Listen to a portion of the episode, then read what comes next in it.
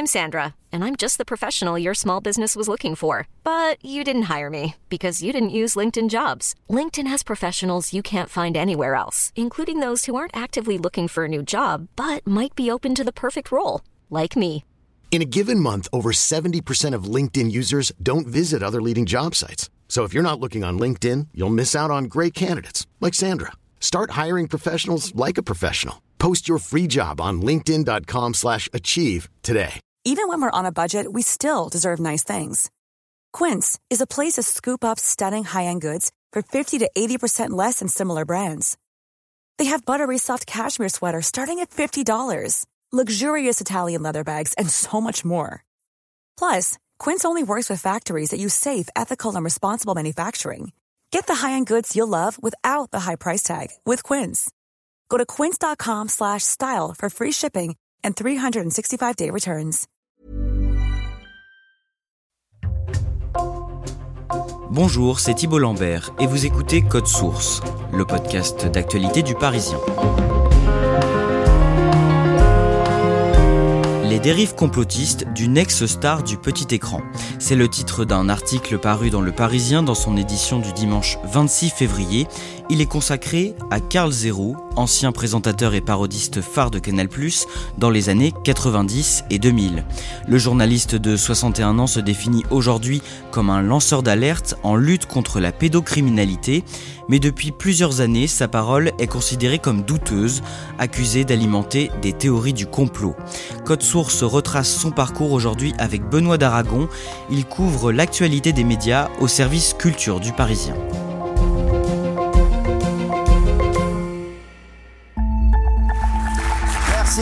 Il est 2h43, on est en direct, c'est touche pas à mon poste, chérie.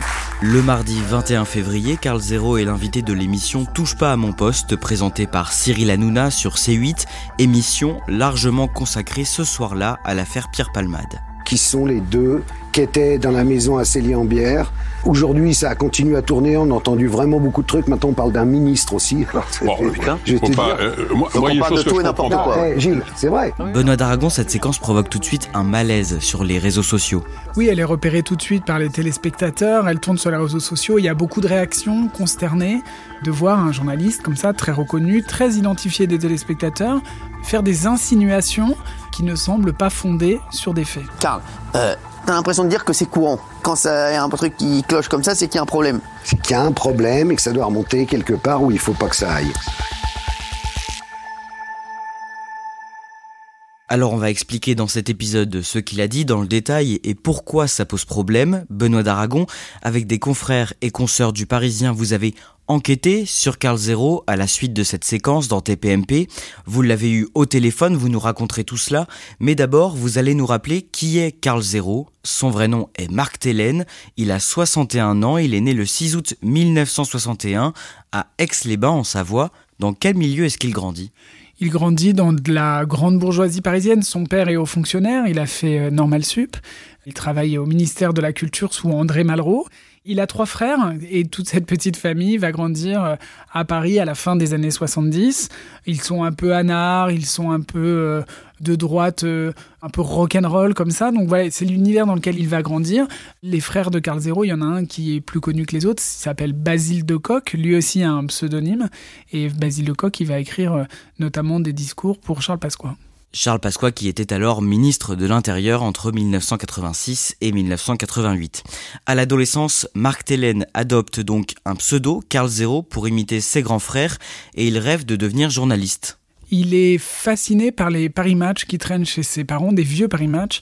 Et donc c'est en lisant Paris Match qu'il va être fasciné par l'actualité. Et il va creuser ce sillon, il est passionné par la politique, il est très doué en marketing, il a une bonne façon de raconter des histoires et donc euh, très logiquement, il a envie de se lancer dans une carrière journalistique. Lorsqu'il est âgé d'une vingtaine d'années, il écrit des petits journaux parodiques. Ce sont ses frères qui ont lancé euh, ça, c'est-à-dire qu'ils font des parodies de journaux. Il y a Le Monstre à la place du Monde, il y a L'Aberration à la place de Libération. Et donc avec une bande d'amis, ils vont se lancer dans des journaux parodiques. Carl Zero, ça va lui plaire. Il va aussi piger d'ailleurs à cette époque-là pour Charlie Hebdo, pour l'Écho des Savanes ou pour le, le journal actuel. Quand il a 26 ans, en 1988, il est approché par le patron de Canal+, Alain de Greff, qui lui propose de faire des sketchs dans la grande émission d'avant-soirée de la chaîne, Nulle part ailleurs. Dans les parodies de journaux, il avait rencontré plusieurs des figures de Canal+, notamment euh, Benoît Delépine et Albert Algou. Il va retrouver tous ces gens-là euh, à Canal+. C'est par nulle part ailleurs, effectivement, qu'il va entrer à Canal. Il tourne des sketchs et à la place des acteurs, il met des visages d'hommes politiques. Et c'est ça qui va faire sa marque de fabrique à Canal+. Zéro Il est comment dans cet exercice? Il est plutôt mordant, c'est plutôt bien senti, il se moque des hommes politiques, il est capable euh, de se moquer d'Édouard Balladur, de Giscard d'Estaing, de François Mitterrand. Nous sommes le 24 décembre 1994. Il est 18h40 et la droite n'a toujours pas de candidat unique. Il faut enrayer la machine à perdre. Pour cela, une seule solution. Baladurama. Il n'a peur de rien, il n'a peur de personne, et ses vidéos font mouche. En septembre 1996, il décroche sa propre émission, toujours sur Canal+, diffusée en clair le dimanche à midi et demi, baptisée Le Vrai Journal. À quoi ça ressemble? Le Vrai Journal, c'est vraiment l'apogée de Carl Zero. C'est là où il impose un style.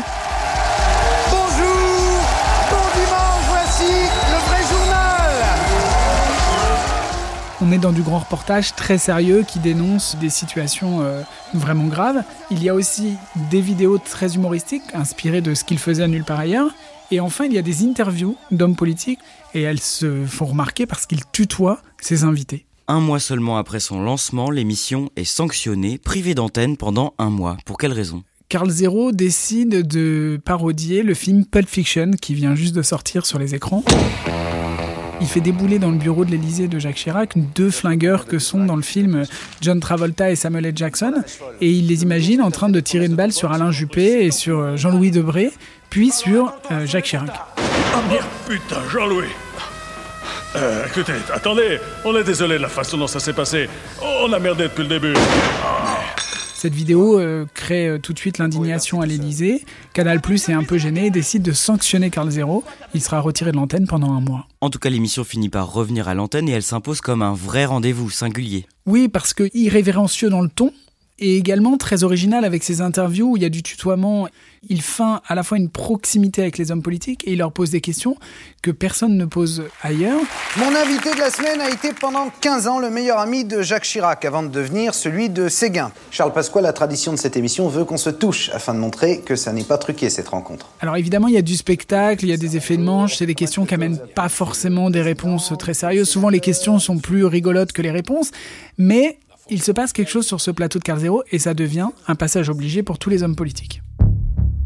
Le 1er juin 2003, dans le vrai journal, Carl Zero délivre à l'antenne ce qu'il présente comme un scoop au sujet d'un homme qui occupe l'actualité à cette période, Dominique Baudis. D'abord, rappelez-nous qui est cet homme et pourquoi on parle de lui à ce moment-là. Dominique Baudis, ça a été un journaliste au début de sa carrière. Il a présenté le journal de 20h de TF1 et ensuite il a été élu euh, à la mairie de Toulouse. Il est maire de Toulouse. Il a succédé à son père à la mairie de Toulouse jusqu'en 2001 et en 2003 il est président du CSA, du Conseil supérieur de l'audiovisuel. Dominique Baudis vient juste d'être accusé quelques semaines plus tôt par deux ex-prostituées à Toulouse de proxénétisme et de viol. Les accusations sont prises très au sérieux. Dominique Baudis décide de se rendre sur le plateau du 20h de Claire Chazal sur TF1 pour dénoncer vivement cette calomnie. Euh, la calomnie, je vais l'affronter euh, face à face, les yeux dans les yeux, et je vais la prendre à la gorge. Croyez-moi, euh, je ne baisserai pas les bras tant que je ne saurai pas qui est à l'origine de cette saloperie.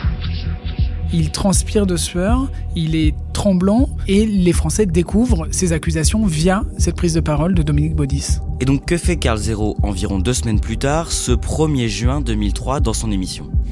Carl Zero il vient de recevoir une lettre du tueur en série Patrice Allègre qui lui confirme non seulement les accusations des deux prostituées, mais qui dénonce un réseau de proxénétisme et de pédophilie à Toulouse dont ferait partie Dominique Baudis.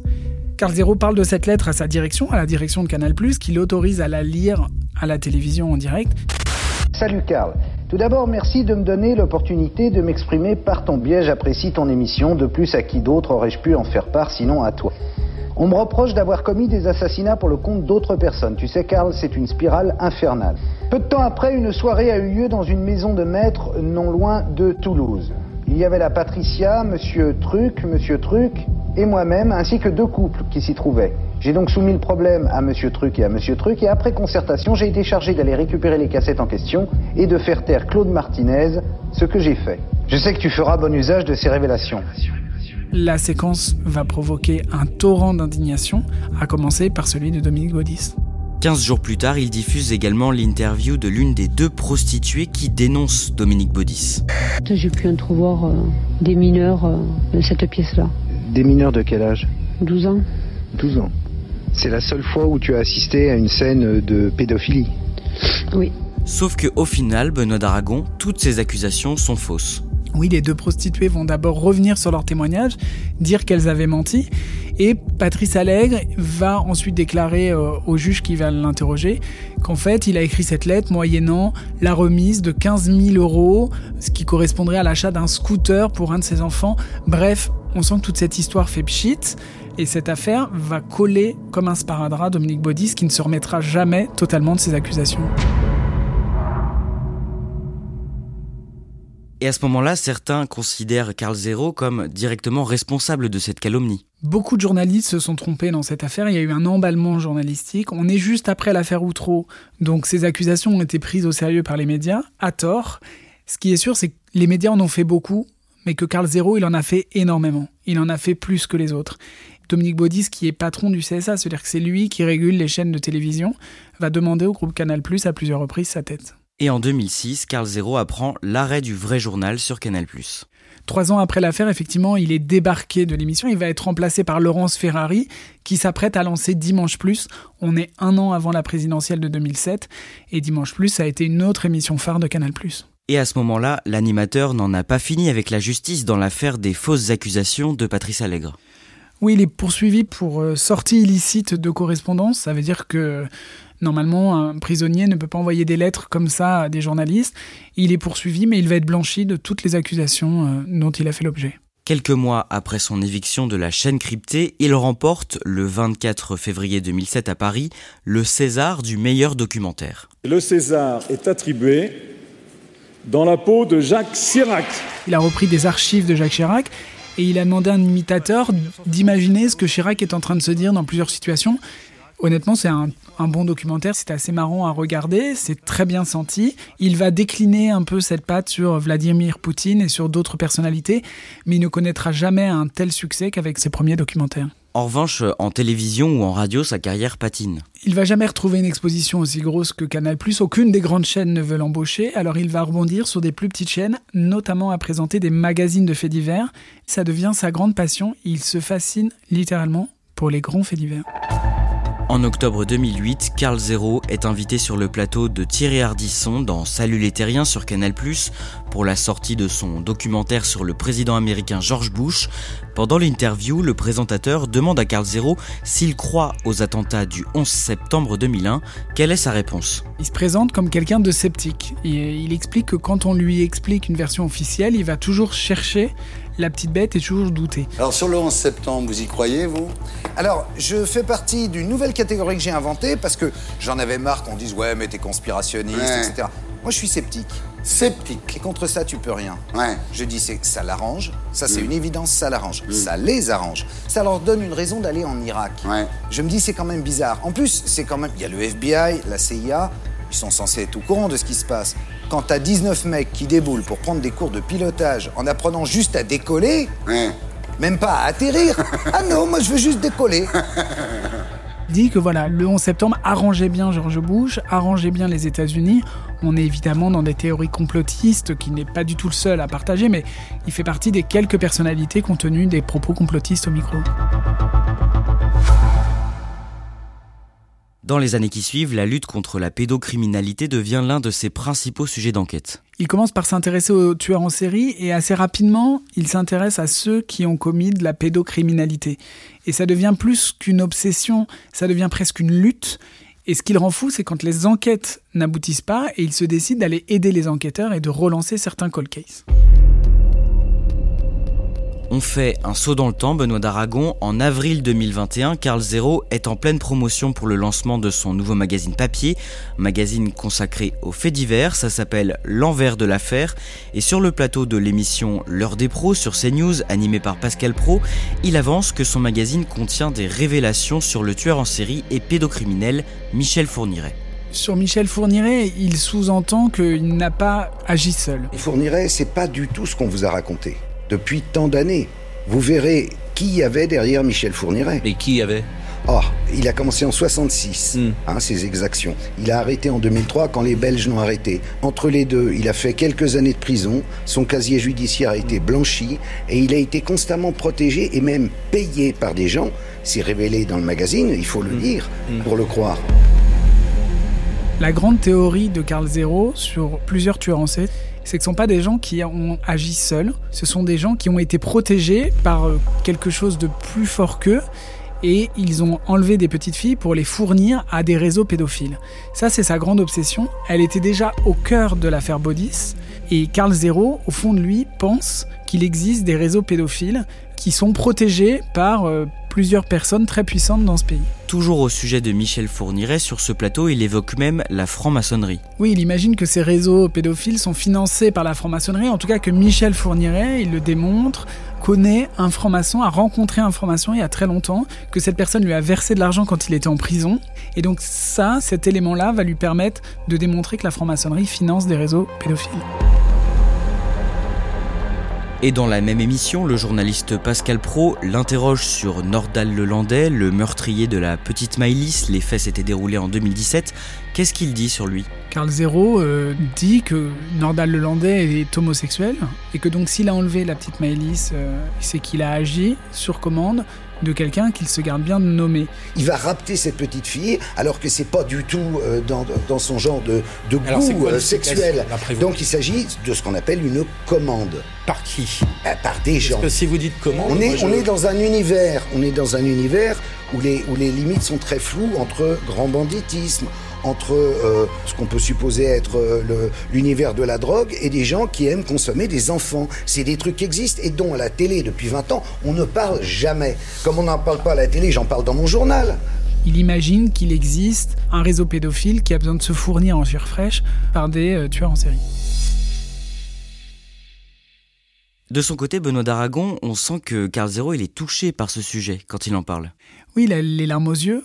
Il a l'air de, se sentir seul contre tous, seul contre euh, des puissances beaucoup plus fortes que lui, que les affaires qu'il dénonce n'avancent pas et qu'il est plus investi dans cette cause que la police et la justice française. Quelques mois plus tard, le 21 octobre 2021, il met en ligne sur sa chaîne YouTube le documentaire 1 sur 5, un documentaire sur la pédocriminalité. Le titre fait référence à une statistique euh, qui serait que un Français sur cinq a été victime de violences sexuelles pendant son enfance.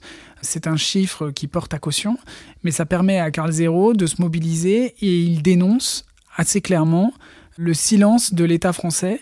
Il parle très clairement du goût du secret de l'État français sur les affaires pédophiles. Les violeurs d'enfants sont donc là, parmi nous.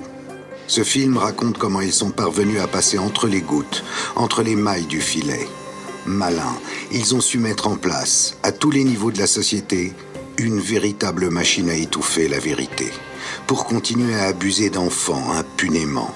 Ils ont commis des dégâts irréparables depuis des générations. Nous sommes face à un véritable fléau social. Benoît d'Aragon, on en vient donc à la date du mardi 21 février. Carl Zero est l'invité de Touche pas à mon poste sur C8. Le débat en plateau porte ce soir-là sur l'affaire Palmade. L'humoriste est alors mis en examen après le grave accident de voiture qu'il a provoqué 11 jours plus tôt en Seine-et-Marne, sous l'emprise de cocaïne après plusieurs jours de fête chez lui. Il est à ce moment-là assigné en résidence à l'hôpital. On vient aussi d'apprendre qu'il est visé par une autre enquête pour détention d'images pédopornographiques, mais il n'a pas encore été placé en garde à vue ni même entendu à ce moment-là sur ce volet par les enquêteurs. Que dit Carl Zero en plateau sur tous ces éléments dont on a connaissance à ce moment-là? Il émet euh, des doutes en plateau, il dit tout ça est très bizarre, il s'étonne qu'il n'ait pas été placé en, en garde à vue. Et il aimerait connaître l'identité des deux autres personnes qui étaient dans la maison de Pierre Palmade et qui n'étaient pas parties euh, en voiture ce jour-là faire les courses. Il dit il y aurait un ministre et il y aurait deux enfants de personnalités très connues. Et là, on parlait de deux fils de, de, de personnalités connues. On parle d'un ministre aussi. Ouais, alors là, ça part. en- attention, là, quand un dossier part comme ça, là, faut être très très prudent. Ce sont évidemment des accusations euh, très importantes, mais qui ne reposent sur absolument rien dans le dossier. Il n'arrête pas de dire tout ça est bizarre. D'ailleurs, sur le plateau, il se fait remonter les bretelles par deux ou trois chroniqueurs. Depuis le début, t'arrêtes pas de dire c'est peut-être, c'est peut-être, c'est peut-être. Donc tu sais rien. Bah oui, journaliste, c'est se poser des questions, c'est pas euh, lire. C'est le juge qui va lui poser dire bonnes ça, questions. on a la Ouais, même- Et il a beaucoup de mal à sourcer son info, qui semble être beaucoup plus une rumeur qu'une information fiable et vérifiée. Benoît d'Aragon, quel est le problème dans le fond avec cette séquence? Le problème, c'est que ce sont des informations absolument pas fondées. Toutes les personnes qui bossent sur l'affaire, que j'ai eues au téléphone, disent que ça ne repose sur rien. Donc ce sont des rumeurs qui traînent sur les réseaux sociaux qui sont données au conditionnel par Carl Zero.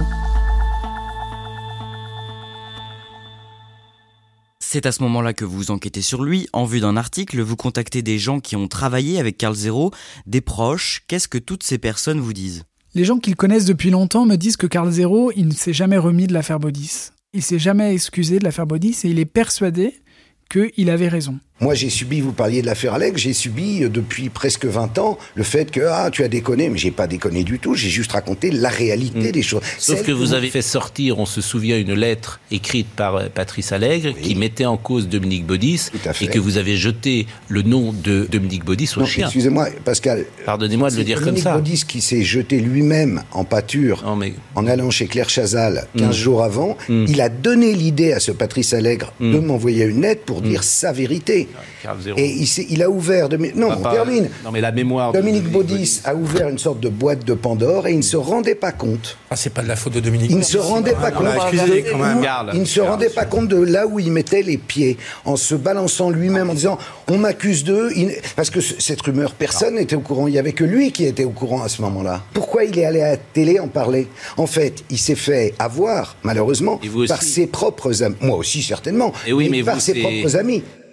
Et ce que me disent ses amis, c'est que ça leur rappelle Quanon. Quanon, c'est un groupuscule aux États-Unis qui s'alimente sur les réseaux sociaux et qui imagine des réseaux pédophiles partout. Et c'est plus que sa seule grille de lecture pour toute actualité qui se passe en France. Comment il vit ces dernières années? Il euh, a lancé une chaîne YouTube, donc il fait régulièrement des vidéos, euh, souvent euh, à la campagne, en forêt, dans un jardin, où il, où il fait des points d'actualité, où il alimente comme ça les informations. Il s'imagine enquêteur. Il a lancé un journal, un magazine de faits divers, où il écrit des très longs papiers. C'est comme ça qu'il vit et qu'il occupe ses journées. Vous finissez par avoir Carl Zero au téléphone le vendredi 24 février. Comment ça se passe quand vous l'appelez? Il est assez agacé par cette polémique qui traîne depuis son passage chez Cyril Hanouna. Quand je lui demande quelles sont ses sources, sur quoi il s'appuie pour donner les informations qu'il a données au conditionnel, il me dit avoir des sources, mais qu'il ne va pas les donner, c'est le secret des sources. Il me dit qu'il a beaucoup de connaissances dans le milieu de la police, de la justice, mais quand je lui demande précisément d'où ça vient, il refuse de me donner ses sources.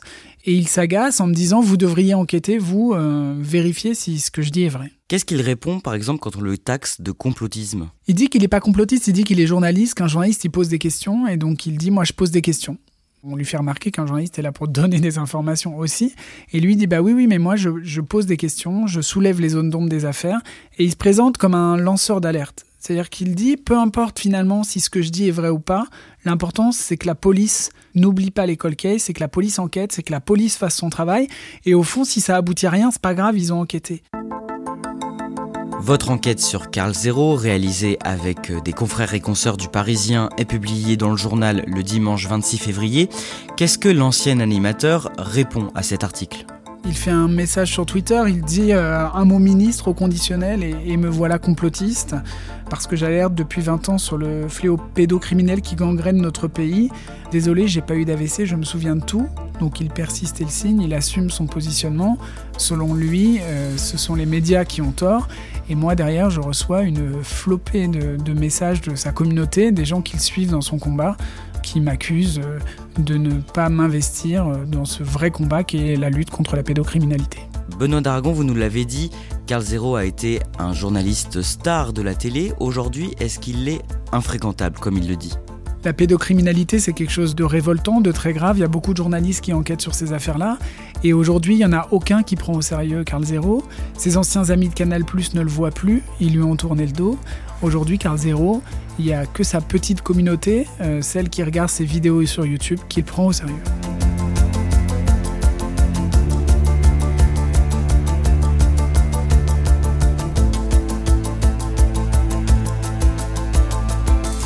Merci à Benoît d'Aragon. Cet épisode a été produit par Raphaël Pueyo, réalisation Pierre Chaffanjon.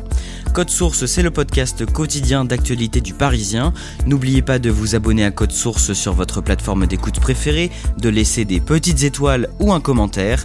Et vous pouvez aussi nous écrire à cette adresse source at leparisien.fr.